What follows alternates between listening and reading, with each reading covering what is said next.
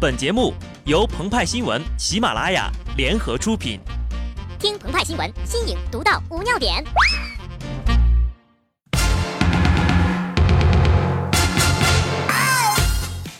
本文章转自澎湃新闻、澎湃联播，听众朋友们，大家好，我是极致的小布。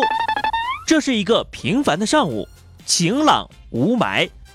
突然，办公室地面一摇，组织的中层都因手机里的一条消息而沉默无言了。这一天终于来了，焦虑和迷茫写在他们的脸上，没人敢相信这是真的。这到底是一次试验，还是惊喜？大老板在微信群里发红包了，这个惊喜却是一场试验。一月四号，某公司发布了一则处罚通报，三人因上班时间玩手机而被分别罚款五百元。他们玩手机又是如何被发现的呢？原来呀。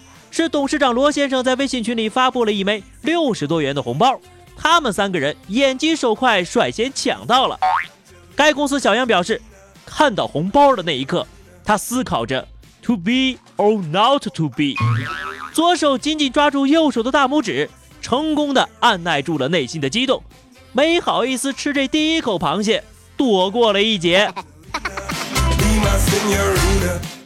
古人曾说，兵不厌诈。公司十二月三十一号颁布的新规定，老板在新年第一个工作日上午十点就亲自测试了。新年第一天花六十多块的成本，获一千五百块的收入，投资收益率直逼百分之两千四啊！姜还是老的辣，生意还是老板会做，不服不行。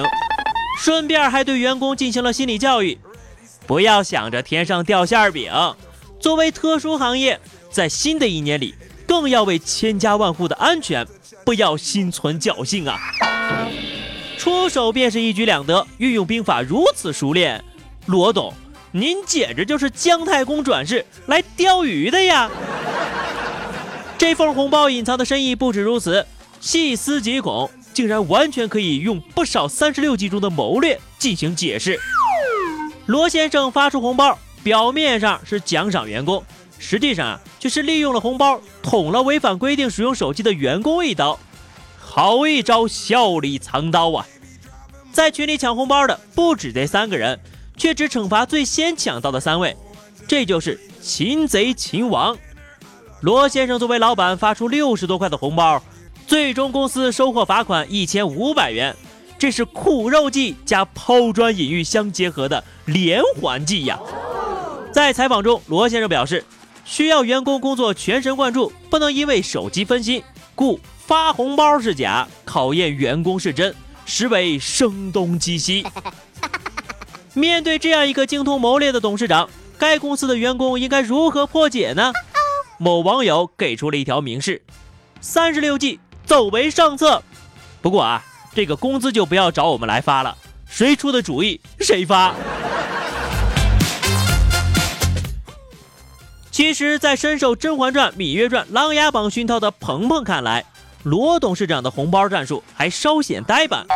根据2016年社会现状，鹏鹏和派派合作共同编写了一部不逊于《爱情三十六计》的巨著《红包三十六计》。以下是名词解析节选：关门捉贼，指老板在办公室门口蹲守的同时，向群里发布红包，可在现场人赃并获。该计策也适用于中小学生的班主任哟。隔岸观火，指甲团队领导在朋友圈里分组晒出 PS 的发红包截图，让乙团队成员看到后，逼迫他们的领导发出红包。使用该计策足以使对方工作进度放缓，团队凝聚力下降，但是有较高的被拆穿后引火烧身的风险，慎用。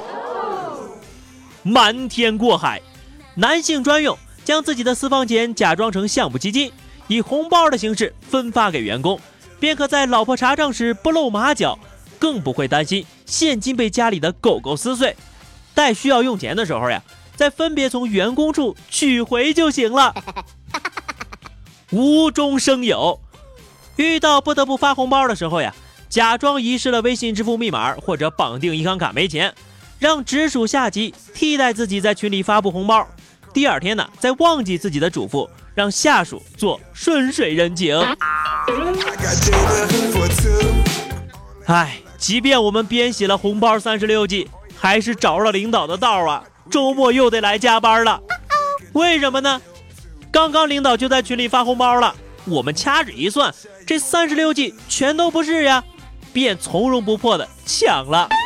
谁知道啊？等这个红包分完了之后，领导才说，刚刚发的那个是周末的加班补贴，分到红包的是个同志，周末自觉来办公室加班吧。是时候扎进太子妃升职记，钻研新的红包兵法，特供春节了。好的，那么以上就是本期节目的全部内容。更多新鲜资讯，敬请关注喜马拉雅澎湃新闻。下期节目我们再见吧，拜拜。